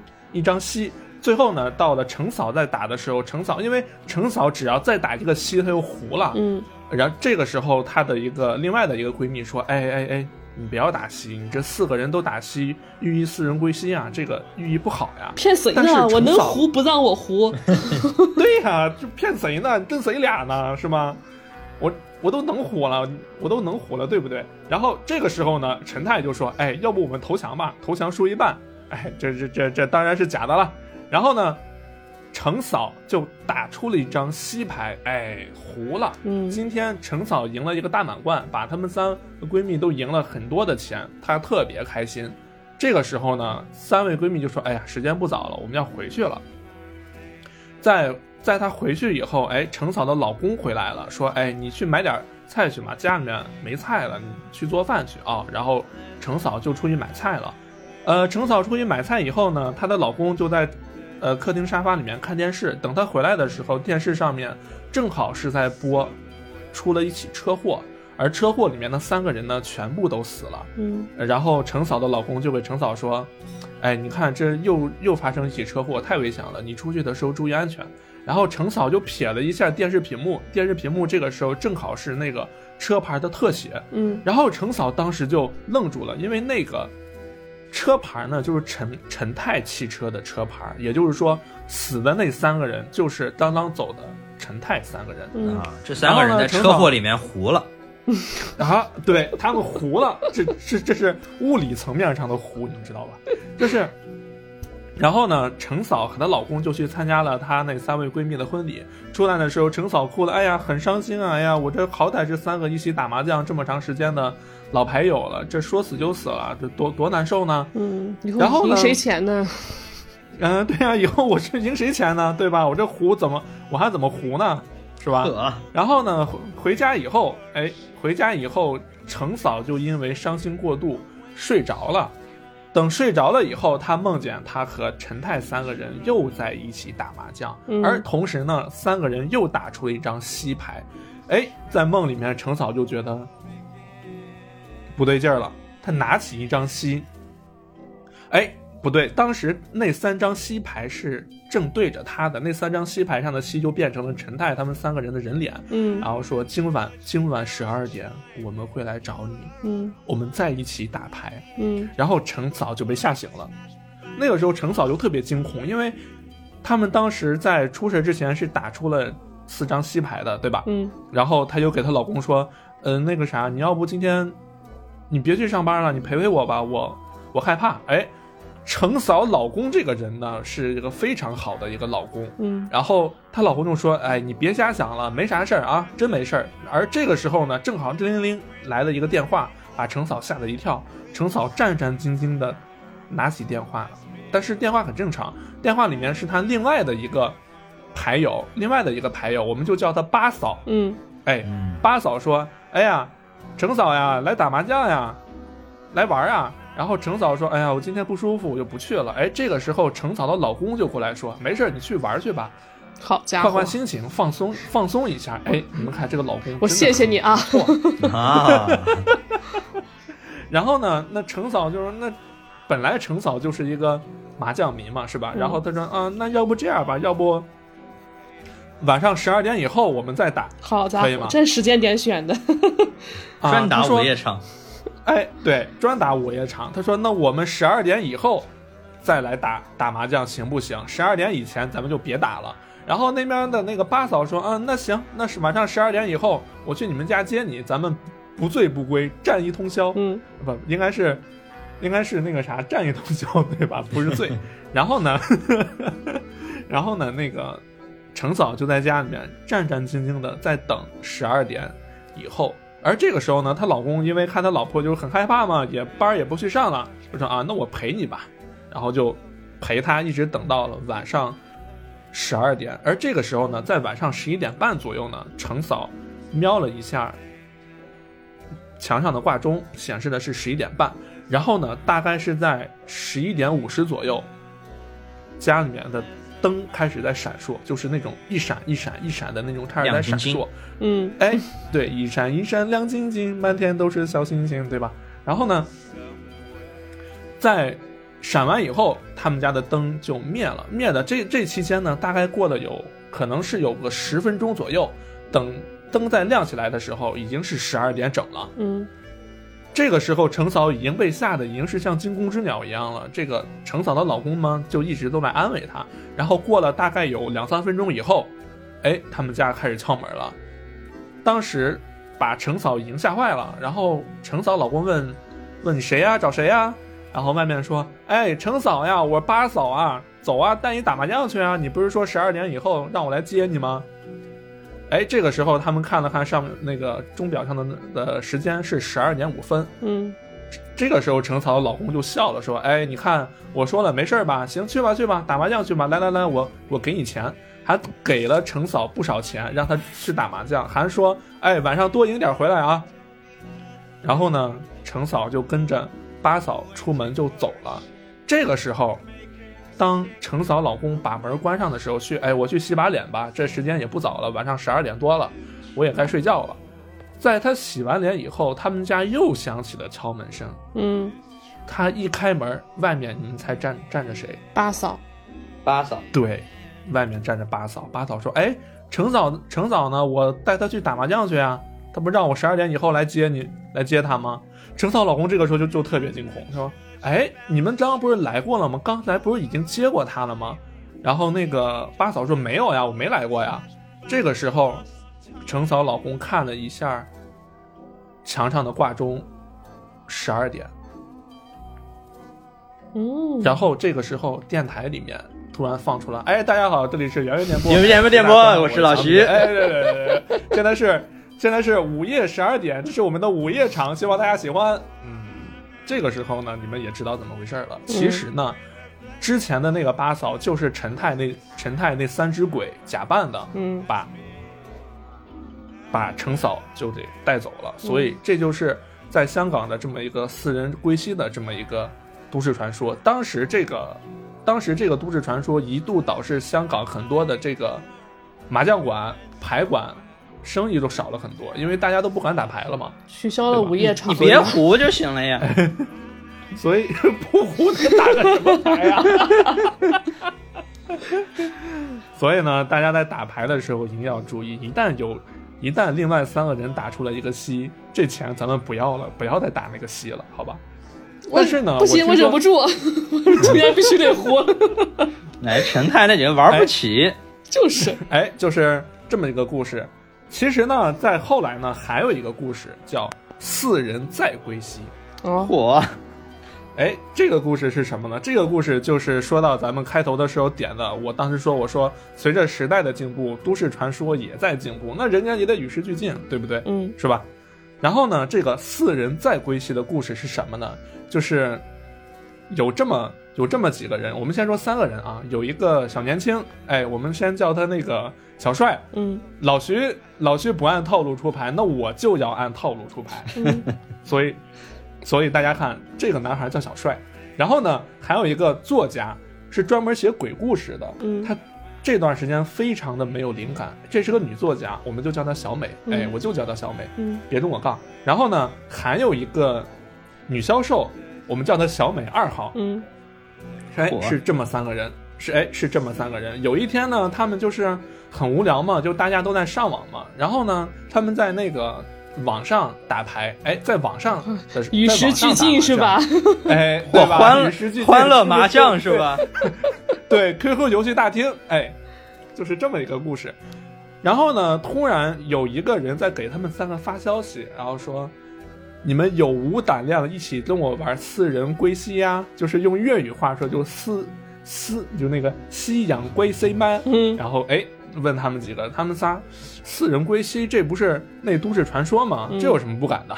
然后呢，他们仨就哎就欣然同意了。然后另外给他们发消息的那个人说：“那咱们四个见一面吧，好吧？见了面以后，虽然是网上打牌，但是咱们见面以后知道对方长什么样子，呃，有代入感。这样就知道你到底有没有成功归西了，是吗？哎，对，所以他们四个人就见了一面。先是小小帅、小美一号、小美二号三个人碰面了，然后紧接着呢，给他们发消息的那个人，我们说 我们就叫他原名叫大卫，哎，这个人叫大卫，大卫就过来呢说，很敷衍的就说啊，那我们四个见过面了就可以了，我们就可以走了。然后他说我们就真就见一面，对，真真就字面意义上的见一面。他说我们要在一个刺激的时间点开始玩，在阴年、阴月、阴日、阴时的时候，我们开始这一场牌局。然后呢，时间点就是在第二天的晚上午夜十二点整。嗯嗯，当然呢，在第二天的午夜十二点整呢，四个人如约在网上的这个 QQ 游戏大厅，哎，欢乐麻将牌就见面了，嗯开始打麻将。这个时候呢，先是大卫打出了一张西，紧接着小美，紧接着小美一号和二号也同时打出了一张西牌。这个时候小帅呢看了看说说有有搞错啊，真的打西呀、然后他们，然后他就在想，那既然已经参加了，那我就玩呗。所以他也打出了一张西牌，哎，所以四人归西，这又凑齐了。嗯紧接着呢，大卫又打出又又打出了一张一筒，就是那个圆的那个一筒。嗯哎，小帅这个时候就笑了，说：“好家伙，你们玩的这么刺激吗？四人归西不够，你们还要一同归西，对吧？”嗯然后他也打出了一个一筒，紧接着小美一号和二号也同时打出了这个一筒，所以现在就凑齐了一个四张西和四张桶，寓意一统归西。嗯他打完以后呢，小帅这边，他妈妈给他打电话说说儿子呀，你下来帮我搬搬东西啊，我买了个柜子，我搬不下来，不是我搬不上来，太重了。哎，我也我也不知道他妈为什么午夜十二点要去买柜子啊，我也觉得很奇怪。然后他又说啊，行，我来了。这个时候小帅就坐电梯嘛，坐电梯在想，哎，什么四什么四人归西，一统归西，压根儿就没这么回事儿。然后呢，这个在小帅在说完这句话的时候，突然感觉好像顶上有什么东西滴下来，用手一抹是血，嗯紧接着整整部电梯里面就好像是血海一样，充满了非常多的血，然后电梯两边又开始往回合，嗯你就可以理解成好像电梯把他在里面里挤死了，你知道吧？嗯啊，给挤死了。哎，在现实世界呢，电梯到一楼了，哎，他妈妈打开电梯一看，小帅已经死了，已经是经警察鉴定呢是心脏衰竭，哎，是死了。然后呢，另外与此同时，另外那边小美一号就是我们的那个灵异鬼故事的作家。也是在打完那个最后的一个桶以后，他在想，哎呀，没意思呀，也没有找到什么灵感，原以为挺刺激的，对吧？在他合上电脑的那一瞬间，他旁边的镜子里面出现了一个一模一样的他，在直勾勾的在看着他，然后说：“你要和我一起走吗？”然后呢，这个时候小美一号也死了，同样也是定定义为心脏衰竭。这个时候，小美二号在打完这个一桶以后，他就去洗澡了嘛。他说就去泡澡去吧，去洗洗澡。然后呢，他把那个毛巾放到了自己的脸上，紧接着那个毛巾好像就被人摁住了一样。哎，小美二号在这个时候是窒息而亡，同样也是界定的是心脏衰竭。哎，警察就很奇怪啊，说找就找三个人是怎么死的嘛，找凶手嘛，对吧？然后就找到了他们在网上同时在和一个叫大卫的人在玩这个大卫，私人归西的对私人归西的麻将牌。嗯然后呢，他们就顺藤摸瓜找到了这个大卫的家里面，在打开门的时候是一个老人，然后他又问：“哎呀，这是大卫家的吗？”然后那个老人说：“对呀，你们啥事儿啊？”然后那个警察就问他说：“你玩麻将嘛？”他说：“玩呀，但是我但但我不会在网上玩啊，网上我也不会用呀，对不对？”嗯然后他们进了房间里面，看见桌子上有台电脑，然后说：“你不是说你不会玩电脑吗？常威，你还说你不会武功？哎，对，常威，你还说你不会武功？哎呀，你这个常威吓我一跳。然后呢，这个老头就说：“阿 Sir 呀，你不要搞我啦！我的儿子大卫的电脑啦，他已经死了啦。之前玩四人归西的时候，心脏衰竭死了啦。”然后，哎，这个故事就结束了。所以这个四人再归西，其实就是那个大卫的鬼魂在找他们三个人一起玩的这一场牌局。嗯，啊，这互联网版的四人归西。对，对，所以就是说，都市传说也是与时俱进的嘛，对不对？嗯你，说到这个啊，我就是想啊，你说他们在网上玩玩麻将，他们得重开了很多局吧？就为了凑，要一人一人凑一个一桶一个西，我操，就为了凑这几张牌是吗？打了一晚上才凑齐打了一宿，天都快亮了。所以要在这个阴日、阴时、阴日、阴阴阴阴什么的要开始打嘛，对不对？哎，下次咱们四个可以试试。对，这个哎，都市传说这个就是很典型的港式恐怖片嘛。然后，嗯呃，老徐那个是典型的美式恐怖嘛，就是你就发现嗯这些都市传说根据不同的地域，呃，不同的年代以及不同的流行文化都会有不同的呃区别。比如说，比如说美式恐怖，美式的都市传说就喜欢讲一些跟凶案有关的，就是什么连环杀人狂呀。因为呃那个年代确实八十到九十年代。呃，连环杀人案比较多，然后有一些悬案比较多，所以那个时候美式恐怖就喜欢跟这些什么悬案呀、杀人呀那种挂钩。然后他们的都市传说很多也是人为的，呃，港式的都市传说就很就很港式恐怖，就是跟一些中式的一些东西挂钩，什么呃烧香拜佛呀，然后这种纸、哎纸扎人儿啊、打麻将呀，哎，其实这样想想看，其实都是跟不同国家的文化有相关的嘛。你比如说，呃，日式恐怖的话，大家我不知道有没有看过那个《怪谈新耳袋》啊？啊，那个太有名了。对，这日式恐怖其实很多都发生在出租屋里面，对不对？嗯，他也是因为他们的那个对，也是跟因因为他那时候的那个经济啊，还有社会，他们有那个很多呃外来的人口、流动人口打工，然后就会有那种，他会建那种很密集的那种出租屋，还有楼，就是嗯。蜡笔小新里面嗯他们租的那种、那种房子。然后这这个时候再加上都是五湖四海的人，然后大家都会把自己家乡的一些恐怖传说啊，然后一些鬼故事啊，然后口口相传带进来，然后一融杂，再加上当时城市那种拥挤的居住氛围，然后就诞生了很多呃日式恐怖的都市传说。哎，小米这个总结的很到位啊！小米这个特别像，就是那个特别像走进科学，就是最后的专家要给大家一个合理、合理和科学的解释。对我就是负责走进科学，为大家揭秘啊都市传说到底是为什么啊？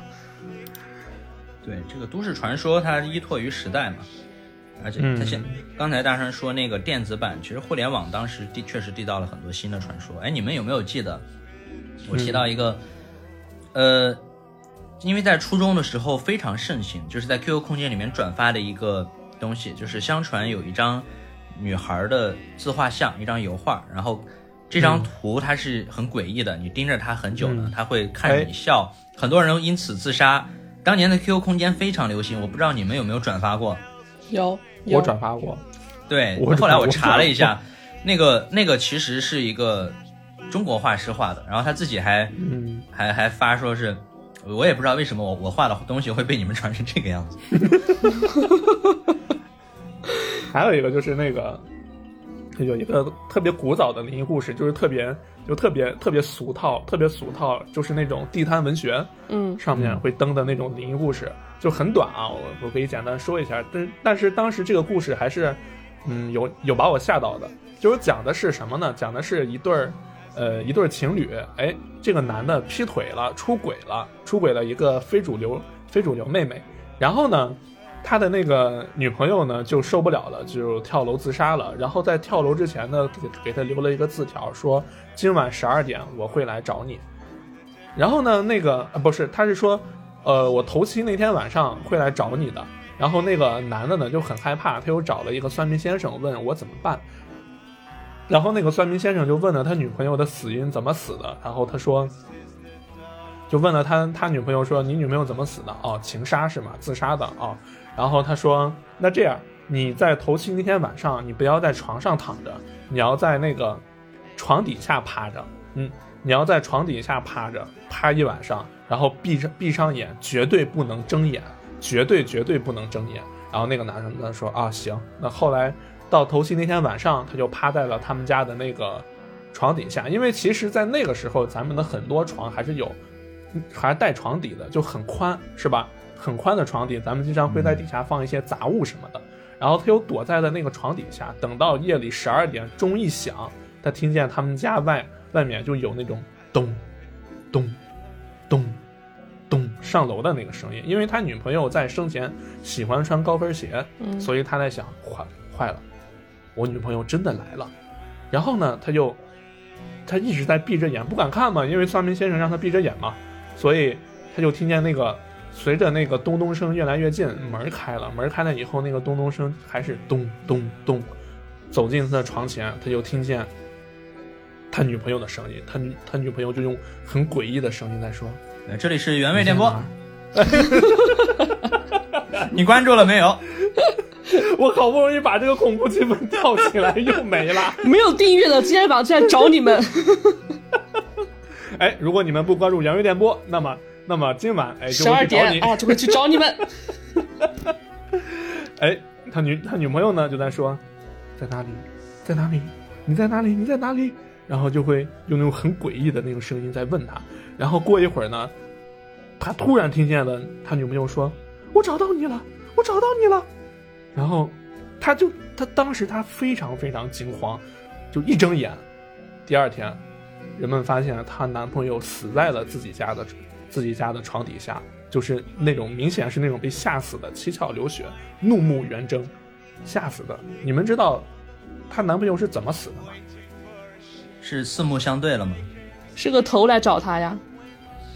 嗯，小米其实猜对了一半儿。其实呢，其实呢，就咱们听，因为咱们听见的那个咚咚咚的那那个声音，其实不是他女朋友高跟鞋的声音，是他女朋友，因为他女朋友在死的时候是脚朝上、头朝下摔死的，所以他女嗯朋友，所所以他女朋友来的时候，他是你就可以想成一个人不用脚走路，他倒立着，用头在咚咚咚咚咚嚯在往前走。高难度呀！哦，一节一节的用头在咚咚咚上了楼梯，所以如果他躺在床上的话，他可能能逃过一劫，但是他是躲在床底下，那个头是朝下的，正好眼睛是能看见他的。其实也不行吧，进门的那一瞬间，根据透视原理，近大远小，他也是能看见他的。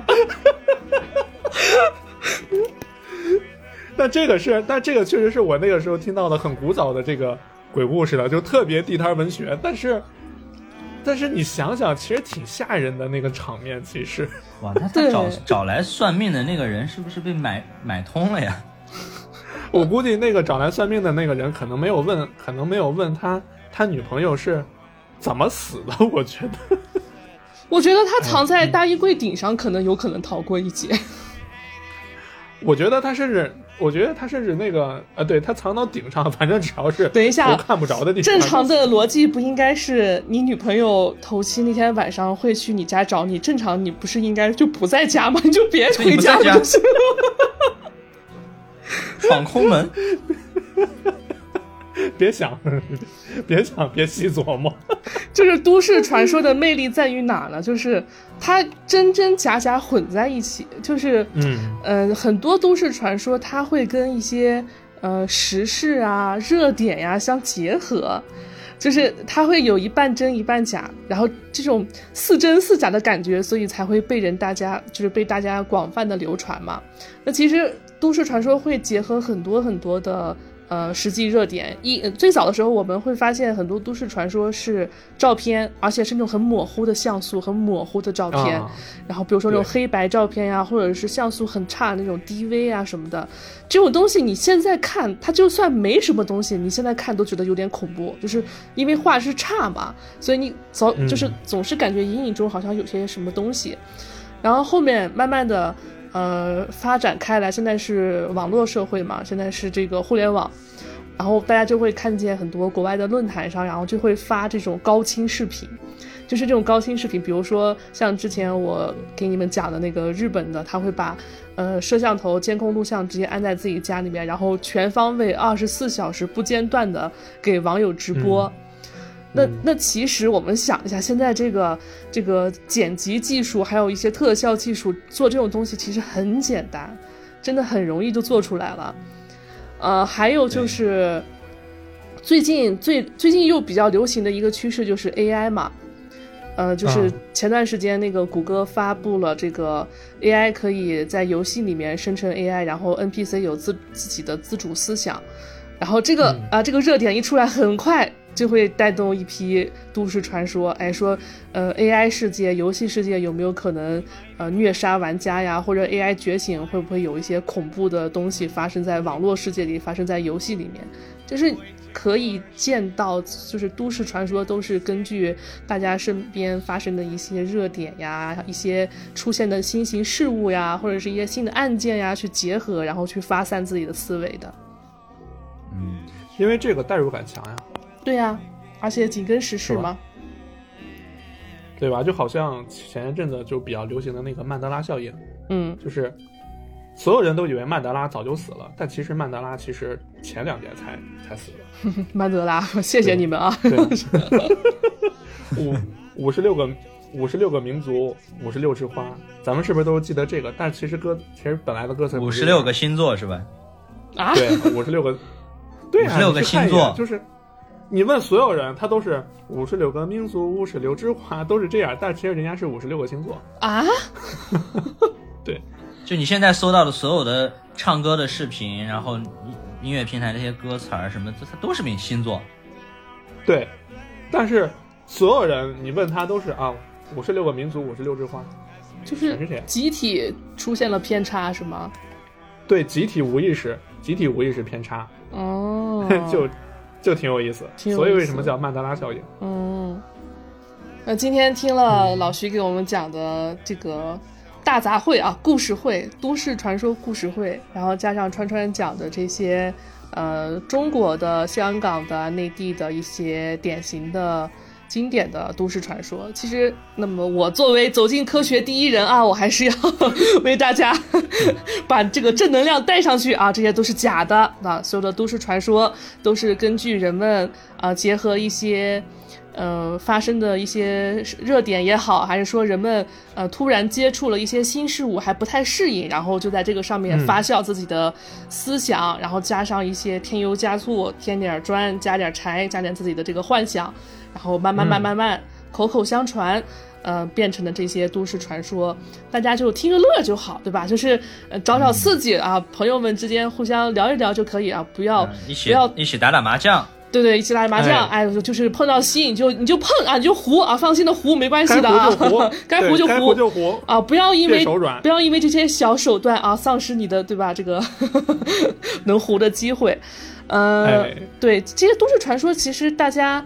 呃，就是当做一个谈资啊、一个饭后的一个娱乐就可以了。我觉得没必要嗯太相信。但是呢，嗯，如果有人用这种都市传说，然后去传递一些很负面的思想，或者去影影响周边的人，或者是一种洗脑式的那种，我觉得就要小心一点。因为我之前看到过，给他一个大逼斗。对，给他一个大逼斗嗯啊，嗯，警就是非常毅然的拨打幺幺零报警啊，这是最能能能解决所有鬼怪的一个呃正常的手段啊。因为我之前看过一个新闻，说是有人用都市传说去进行这个邪教的洗脑啊，所以给大家提个醒。嗯、o k 今天就都市传说就到这里吧。我觉得，嗯呃，差不多就是一些经典的、大家都知道的一些传说。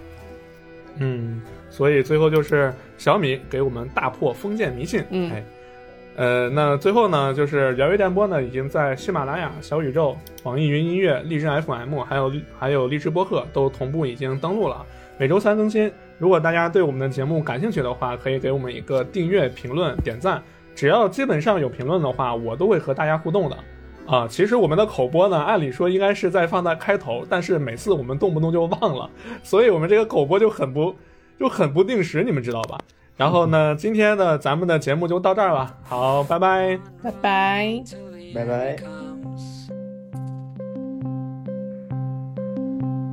Run, run, run, the year runs on, and all is done. Run, run, run till the comes.